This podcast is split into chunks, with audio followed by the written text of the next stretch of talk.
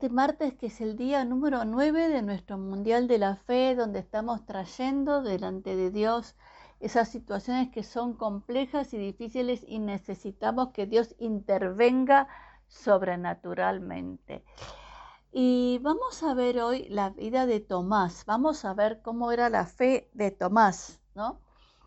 Y vamos a leer en, Juan 14, en el Evangelio de San Juan 14, primero dice, no se angustien ustedes. Juan era uno de los, de los discípulos de Jesús, uno de los seguidores de, de Jesús. No se angustien ustedes, crean en Dios y crean también en mí. En la casa de mi padre hay muchos lugares donde vivir.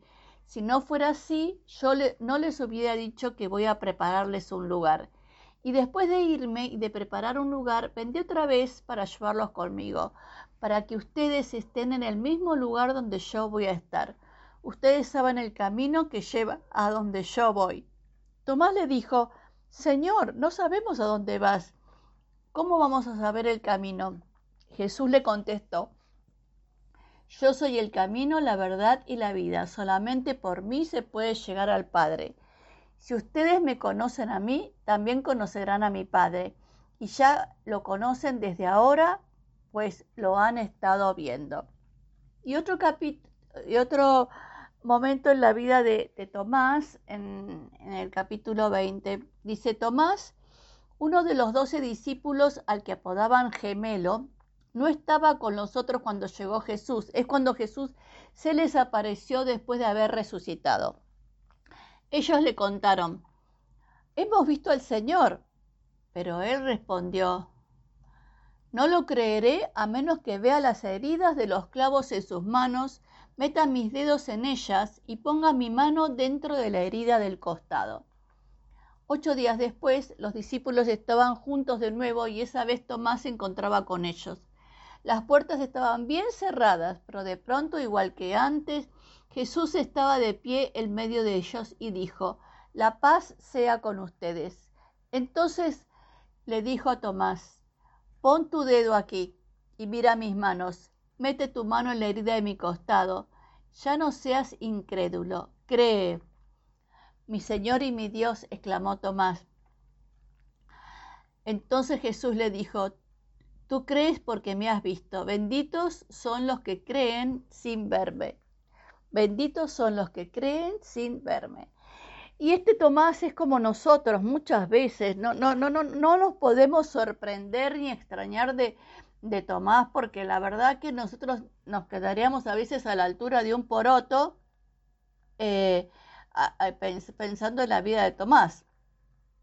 Y Tomás le costaba, a pesar que era uno de los discípulos, que le había preguntado al Señor a dónde iba, que quería saber, era curioso, y Jesús le dijo, yo soy el camino, la verdad y la vida.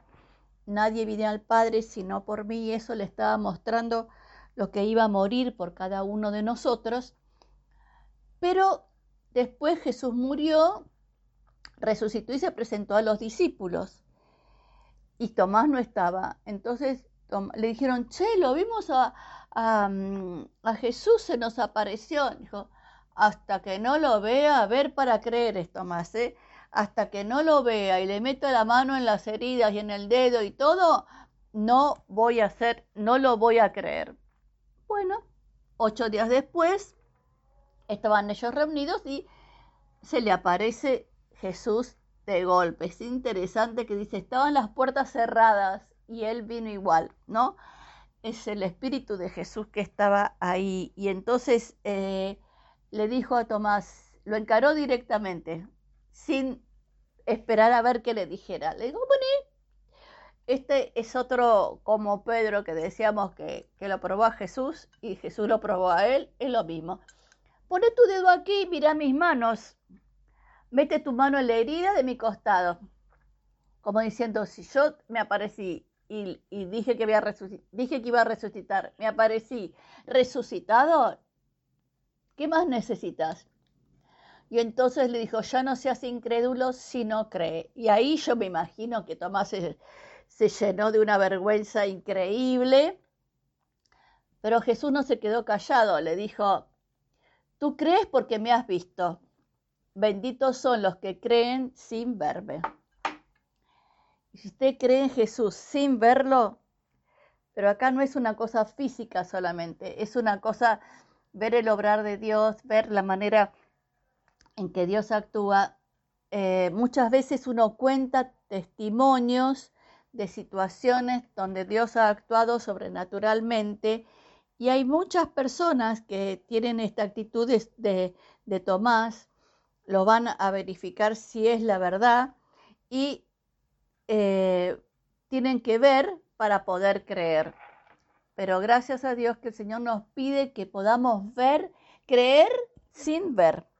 Señor, necesitamos esa fe.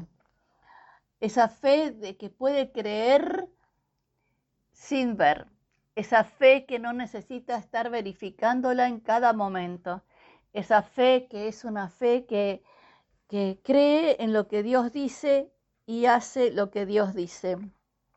Señor, esta vez Tomás eh, no necesitaba la obediencia como en otros casos, él necesitaba ver y a veces nosotros también somos así. Ayúdanos a poder creer sin ver, tener esa fe de niño, Señor, en el nombre de Jesús. Amén y amén.